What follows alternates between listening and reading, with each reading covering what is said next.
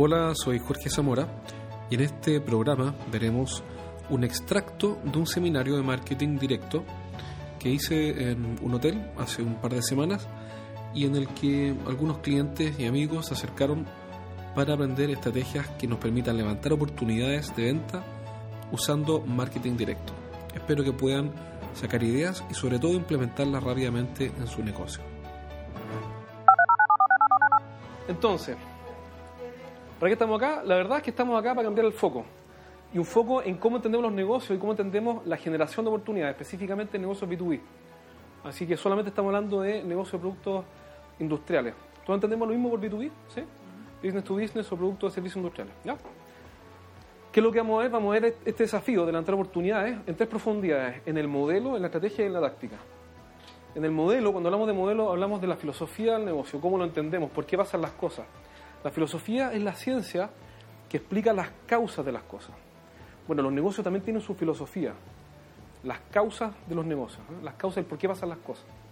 Don Peter Drucker, falleció hace un par de años, es una de las mentes más brillantes que, ha pasado en la historia de los, de los, negocios. Y tiene algunas definiciones, más que frases o tips, tiene definiciones súper profundas que apuntan a la concepción de los negocios.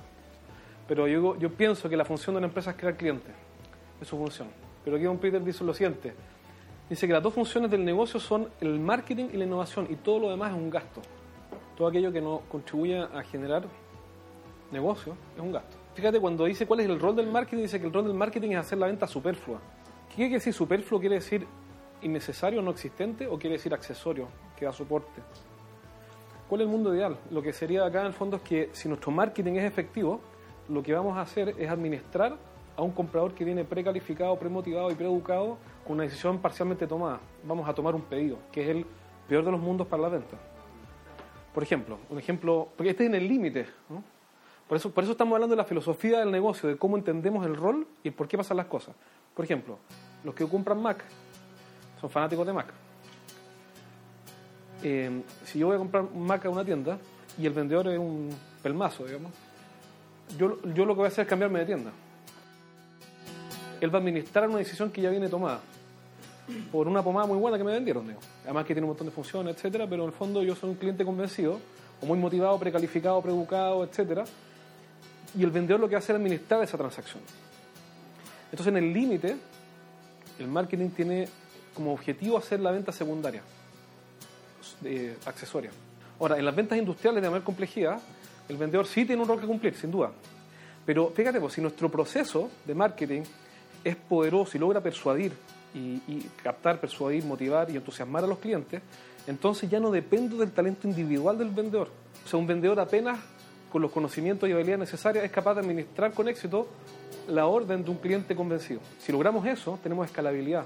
Podemos replicar un sistema de ventas sin depender del talento individual eh, de cada uno de nuestros ejecutivos. ¿Se entiende? Pasa también en las ventas, si uno hace un zoom con los procesos de venta, cuando el proceso es bueno eh, y está bien ordenado, eh, el talento de mi vendedor también tiene un rol secundario. Viendo haciendo un zoom, un ejemplo más claro, en ese sentido, si tenemos una compra-venta y tenemos un vendedor que llega hoy día y es nuevo y dice, oiga, ¿qué tengo que hacer yo para vender auto? Nosotros le podríamos decir, ¿sabes qué? Mira, preocúpate de invitar a tus amigos al test drive. Le vamos a pasar uno todo el día viernes y lo tengo que volver el día lunes. Y otro día hablemos de motores, de cilindradas y toda esa cuestión. Hoy día solamente preocúpate de que tus clientes den ese pequeño paso. Sí, lo entiendes bien. Y en el B2B lo que estamos diciendo es que eh, lo que buscamos es que, la, es, que es que la venta tenga un rol de soporte y no el rol esencial. Si nosotros hoy día analizamos muchos de nuestros negocios, hoy día el vendedor hace todo, o casi todo. Y nuestro éxito depende del vendedor. Entonces, ¿qué es lo que tenemos? Tenemos un modelo de negocio un poco robusto. Porque el día que esos vendedores se enfermen, se vayan, los echen, se depriman o sencillamente se cambien, nuestra venta pasa, se ve un bajón fuertísimo. Pero si la empresa tiene un brazo extendido con el cual llega a los clientes y los entusiasma, los cautiva y los atrae, entonces nuestro modelo es mucho más robusto, que tenemos más de un brazo, tenemos por lo menos dos. Que son dos roles completamente, son absolutamente complementarios. Eh, eso no quiere decir que los ejecutivos entonces no hay que entrenar lo que sean los tomadores de pedido y que, y que sean incompetentes. Quiere decir que el negocio nosotros no lo vamos a sostener sobre las habilidades individuales. Y vamos a ver cómo, porque esto tiene un cómo. Entonces, cuando avancemos un poco se va a entender mejor la idea. Por ejemplo, vamos a planificar el upselling o todas las invitaciones a comprar después de la venta, más allá de que el vendedor se acuerde o no se acuerde. Vamos, vamos, vamos claro, eso es diferenciarse del modelo, que es, super, es estructural. Por ejemplo, por ejemplo eh, una empresa que, que, vende controles de acceso, podría decir yo vendo relojes control, que es el caso de Genera. O podría decir, ¿sabes qué? Yo tengo un sistema en la nube que genera información eh, oportuna y real y confiable para SAP. Bueno, y hay un reloj de control por ahí dando vuelta. Pero mi negocio lo, diferencio a través del modelo, donde yo me, enfoco en el software as service, en el SaaS y no en el, en el fierro, que es el, el reloj control. Es una forma de diferenciar a través del modelo. Ahora, sobre diferenciación, básicamente, eh, hay, hay en el marketing industrial lo que hacemos es desarrollar una propuesta de valor única. Eh, ¿y, qué, y, ¿Y qué es una propuesta de valor única? Es lo que se llama una unique, selling proposition. ¿Y cuáles son las características de una, una, propuesta de valor única, una USP? Son, primero, que el mensaje es útil, es único, es ultra específico. Y eso no, no es exclusivo del B2C del mundo del consumo masivo.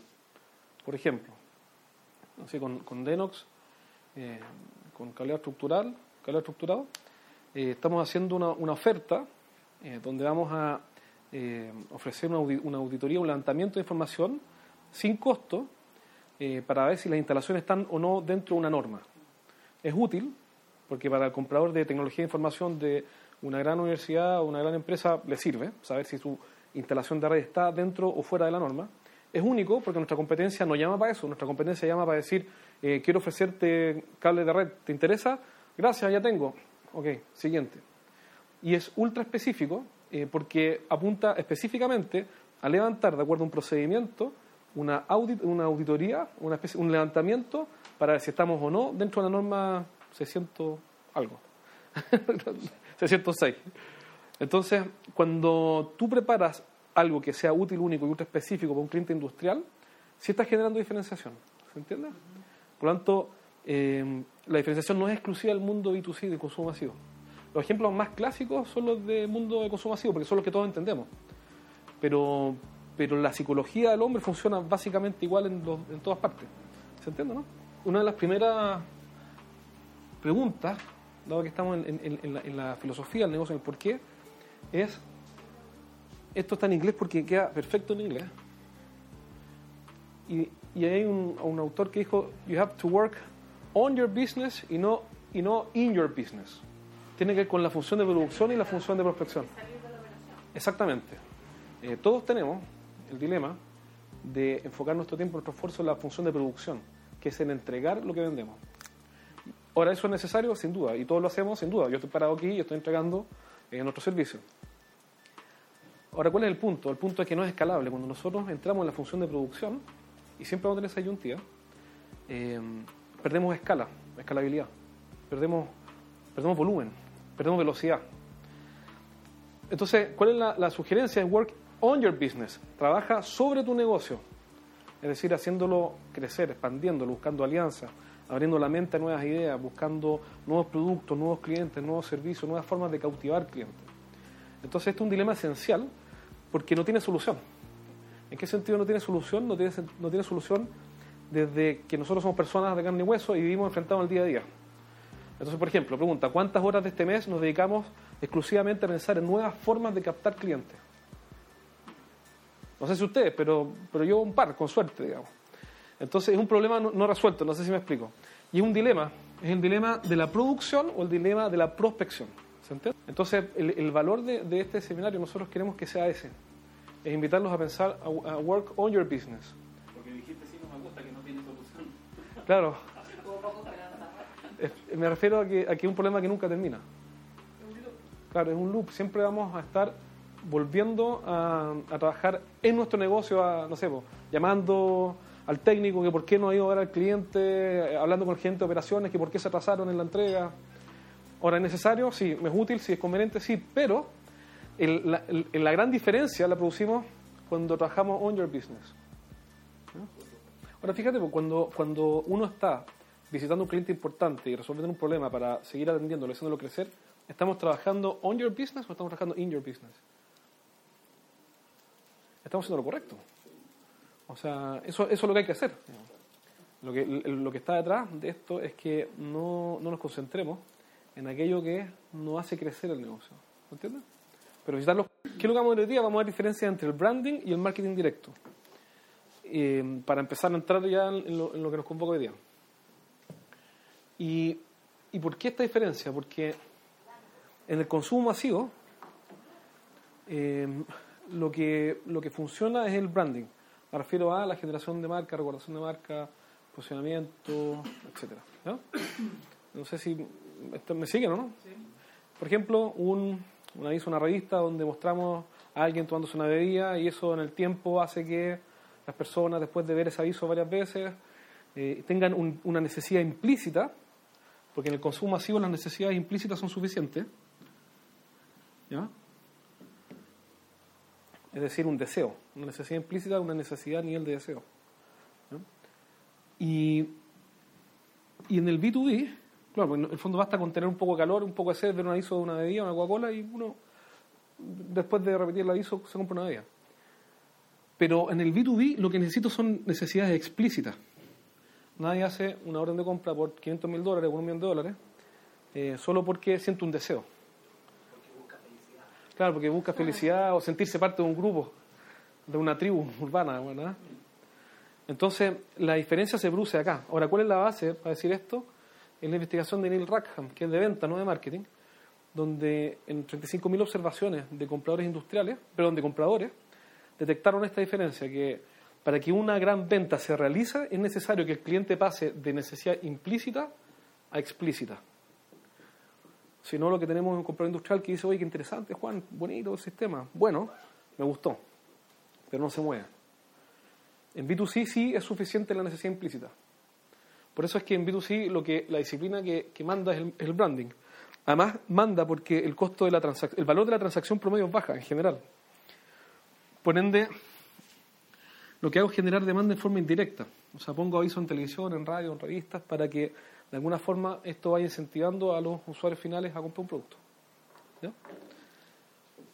Ahora, en, en B2B, ¿cuál es la disciplina que tiene más resultados? Es el marketing directo. ¿Qué quiere decir esto? Que no generamos demanda de forma indirecta, sino que de forma directa. O se llama marketing de respuesta directa. Eh, en general en, la, en las universidades nos enseña mucho, porque en general, digo en todas partes, nos enseñan cómo ser gerentes de marketing de empresas de consumo masivo. Pueden excepciones, pero eso es en general lo que nos enseñan. Entonces, ¿cuáles son los supuestos del marketing directo? Es que necesitamos respuesta directa, después lo que no se mide no mejora, por ende, uno de los pilares del, marketing directo es la, la métrica. Y vamos a ver cuáles son sus métricas. Es decir, si la, la clave está en la medición. Ahora, ¿y, cuál, es, la ventaja de la medición? Es que podemos dejar de hacer lo que no funciona. ¿Te acuerdas de lo que conversamos una vez, Juan? Y empezamos a hacer lo que sí funciona. El problema del branding es que nunca sabemos qué parte funciona. Si uno preguntara a gente de marketing o de publicidad o gente de medios de la compañía X, de los colchones SIC, voy a inventar, no sé. eh, ¿Qué parte de la demanda se atribuyen al gasto que hicimos publicidad? Nadie puede responder esa pregunta. Uno podría decir del orden de, me imagino que podría ser que tal vez esto influyó de alguna manera y los avisos que pusimos hicieron que tal vez la gente también comprara. En el marketing directo nosotros tenemos una lista de personas con nombre y apellido. Eh, sabemos quiénes son cada uno de ellos, los tenemos todos identificados. Tenemos un Excel o lo que quieran, con nombres y apellidos de compradores reales, presegmentados a los que, con los cuales nos interesa hacer negocio. Por ende, si en el B2C hablamos de miles de compradores, en general, en el B2B hablamos de pocos compradores. Pocos, llámese lo que sea. Pero no son 500 millones de compradores de productos para la agroindustria. digamos. ¿Se entiende? Entonces, si yo no tengo un nombre y un apellido y los datos de contacto, no tengo nada, porque estaría tratando con anónimos. ¿no? Y estaría generando demanda indirecta. ¿Se entiende? Entonces, como recurso clave necesitamos un listado de clientes potenciales. A, alguien tenemos que venderle esto, porque no toda la gente compra cableado estructurado. Si yo pongo aviso en la revista ¿Qué pasa con cableado estructurado? Es evidente que eso no debería, puede ser que alguien justo, pero, pero no, no- no sería lógico, digamos. Entonces uno habla de, de disparar con fusil o disparar con escopeta. Cuando, cuando, cuando vamos a una feria y ponemos un, un pendón o un aviso, un aviso con la marca, no digo que está mal, solo que estamos disparando con escopeta. Ahora, si la feria justo es del nicho en el cual nosotros estamos, uno podría decir, bueno, eso tiene más sentido porque en fondo son clientes potenciales que podrían interesarse, pero lo que están viendo es una marca, no están viendo una razón para hacer negocio. No sé si me explico. Porque el branding va a lograr cosas sin duda, pero no sabemos cuándo y no sabemos con quién. Por ejemplo, un caso real para aterrizarlo más. Tengo un cliente que hoy día no pudo venir, que me dijo, oye, me gustaría hacer eh, SEO, Search Engine Optimization para el sitio web, es decir, hacer actividades para que las visitas del sitio web suban. Y al subir las visitas al sitio web, se conviertan en clientes potenciales. Fantástico, ya, bueno, ¿y qué necesita? Hicimos un levantamiento hasta que se me ocurrió preguntarle, oye, no te he preguntado cuánto, quiénes son tus clientes potenciales. Ah, no, son 50, me dijo. 50 empresas. Dije, oye, ¿por qué no agarras el teléfono y llamáis? Bueno, si tú ya sabes quiénes son, ¿para qué generar demanda de forma indirecta? Si ya sé quiénes son. Puedo agarrar el teléfono y llamarlos, o ir a, irlos a ver, etc. La objeción más común es que si uno se mete en marketing directo, que es lo que vamos a ver hoy día, uno deja de lado, deja el posicionamiento. Uno dice, bueno, pero el posicionamiento es importante. Entonces, una objeción común es que, bueno, pues si hacemos esto, nos dirigimos a una lista de clientes con los cuales queremos hacer negocios para levantar oportunidades, que es lo que nos convoca hoy día, pierdo posicionamiento. ¿Qué- ¿De qué estamos hablando? Por ejemplo, si, tenemos una lista de 50, 100 o 200 o 500 lo mismo, clientes potenciales con los que podemos hacer negocios, y, y nos dirigimos a ellos en forma personalizada, con información útil, relevante, valiosa, que les ayuda a resolver un problema, a la vez de que estamos haciendo negocios con fusil de precisión, también nos estamos posicionando. No sé si se explica, se entiende. Entonces, a fin de cuentas, el, posicionamiento, el, el, el, el- el marketing directo le trae incluido, ¿ah? también le trae posicionamiento. Y vamos a ver algunos ejemplos. ¿ya? Eso es de la idea de, de saber cuánto estoy invirtiendo en el marketing y cuánto estoy recuperando. Aquí voy, que, que los compradores anónimos, hay formas de convertirlos en compradores conocidos. Hay maneras. Eh, no digo que, que no, no- no hay que hacer nada de branding, sino que si de mí dependiera, yo mi sugerencia siempre sería eh, saber dónde estoy invirtiendo, cuánto estoy invirtiendo para saber cuánto estoy obteniendo. Por ejemplo, eh, levantamos, como venías tú, dijimos vamos a elegir un, un sector industrial. Levantamos que en Google AdWords hay 20.000 búsquedas de transporte de carga al mes en, San- en- en Chile. 20.000. ¿Mm? Eh, y que todos los meses buscan fletes de retorno, transporte de carga, transporte, no de pasajeros, sino de. De carga. Entonces, acá, si yo disparo la bandada, no sé exactamente con quién estoy haciendo negocio. Pero si yo pongo un gancho, que es parte de lo que vamos a ver, para que ellos se registren en mi página web y se conviertan en un listado, que vamos a ver ejemplo, y tenga aquí Carlos Pérez de empresa X, Francisco Pérez de empresa Y, ta, ta, ta, entonces ya sé, ya no son anónimos, son conocidos. ¿Te fijas? Y si esta actividad a mí me costó, y, lo ver un poco más adelante, me costó, voy a inventar, 100 mil pesos, y, y- y tengo 10 contactos, entonces ya tengo la primera de las mediciones que necesito para hacer negocio con marketing directo, que es el costo de adquisición de clientes, que es 10 mil pesos. Es decir, yo ya sé, fíjate lo que hace, ya sé que levantar una oportunidad nueva me cuesta 10 mil pesos. De inmediato tengo que empezar a hacerme otras preguntas. ¿Cuál es el valor de la transacción promedio? Entre otras, y lo vamos a ver. Entonces, hay un montón de mecanismos, y vamos a ver algunos, para convertirlos a los, a los anónimos en conocidos. Y fíjate lo que empieza a pasar. Si yo tengo una tasa de conversión del 20%, voy a inventar, eh, y la transacción, es decir, voy a cerrar dos negocios, y la transacción promedio es de un millón de pesos, quiere decir que voy a, digamos que el margen, para simplificar, son dos millones de pesos, quiere decir que invertí en una caja, metí 100 mil pesos, y salieron 2 millones de pesos. Esto es irresistible para un inversionista o para un gerente. ¿Cachai? Porque es una máquina de hacer plata. El, el- el- el- marketing considera un gasto cuando no es capaz de explicar este fenómeno. Hagan la prueba, pedirle a tu jefe, oye, si ustedes ponen un peso y yo traigo cuatro, ¿les gustaría que hiciéramos el ejercicio? Eh, eso, en el fondo, ya no es percibido como un gasto, sino como una inversión. Entonces, eh, ¿cómo se entiende el marketing hoy día en negocios B2B? Y vamos directo al- al- vamos de lleno al, al marketing directo. Se entiende como un proceso de educación. ¿Por qué? Porque los clientes no saben todo lo que podemos hacer por ellos. ¿Verdadero o falso? Verdadero, ¿no? En general, eh, nuestros clientes no saben todo lo que podemos hacer por ellos. Nosotros podemos hacer mucho más, pero ellos no lo saben y no lo entienden. Y si ellos no lo saben y no lo entienden, no lo van a comprar. Y si no lo compran, no nos podemos ayudar.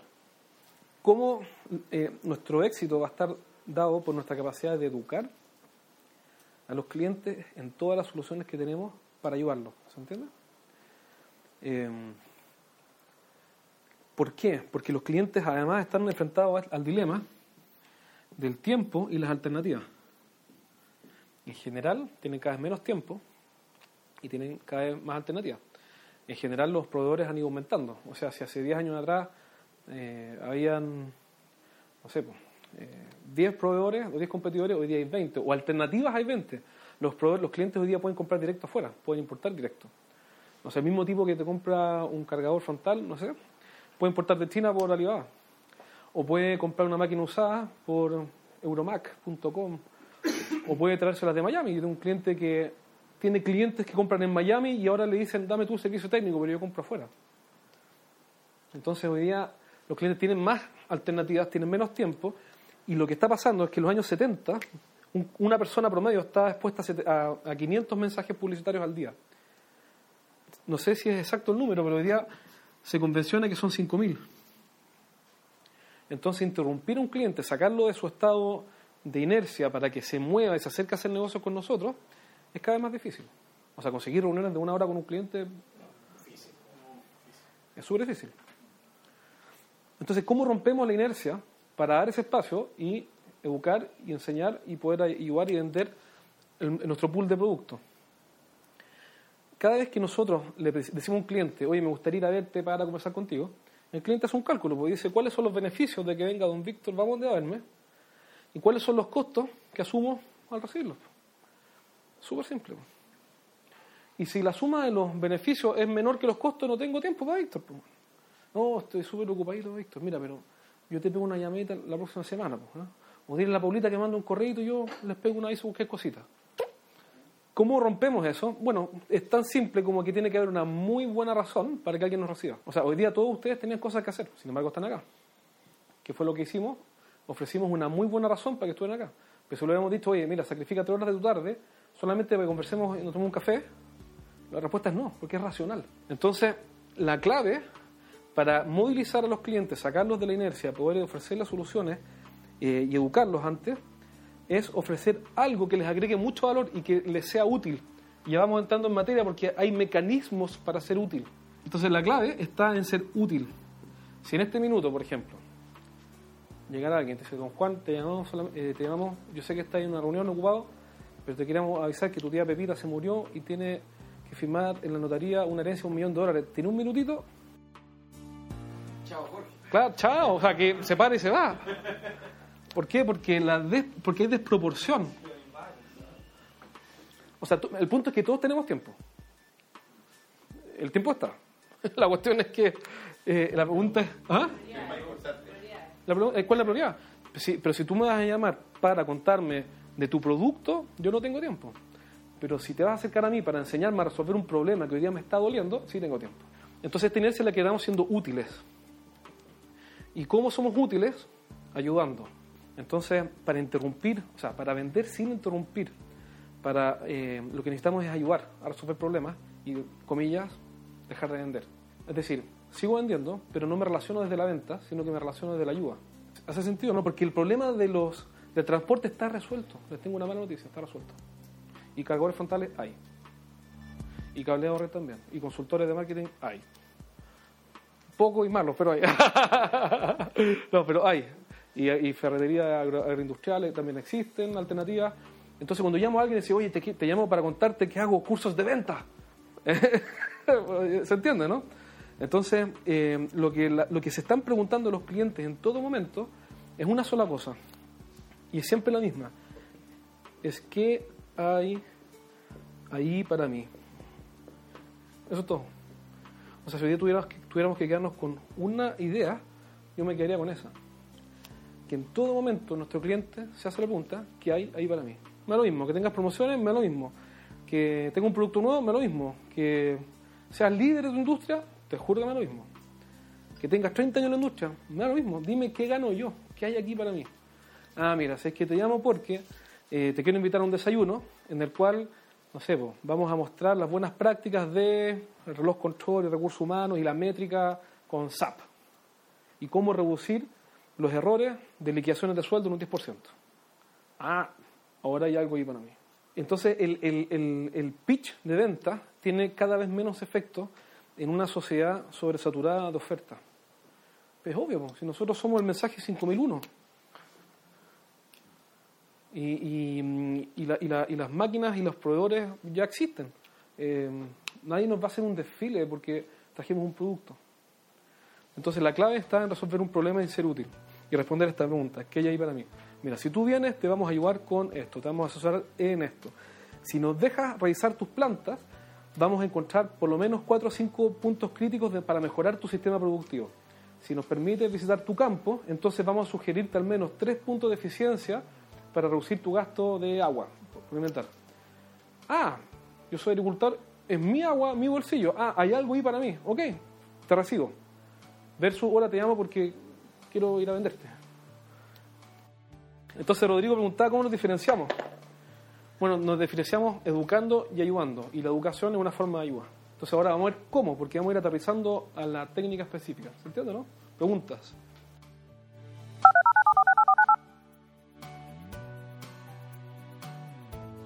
Bueno amigos, espero que este programa haya sido de su interés.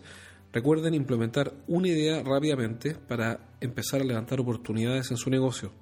Hay un montón de material gratuito en estrategiasdeventa.com. Visiten nuestro sitio web e inscríbanse en el newsletter para recibir esta y otras informaciones totalmente gratis en su casilla de correo. Además recuerda que el libro Los siete pecados de los ejecutivos de venta, cómo vender más dejando de cometer errores, ya está disponible en el sitio web estrategiasdeventa.com y también en Amazon. Un abrazo, nos vemos en un próximo programa.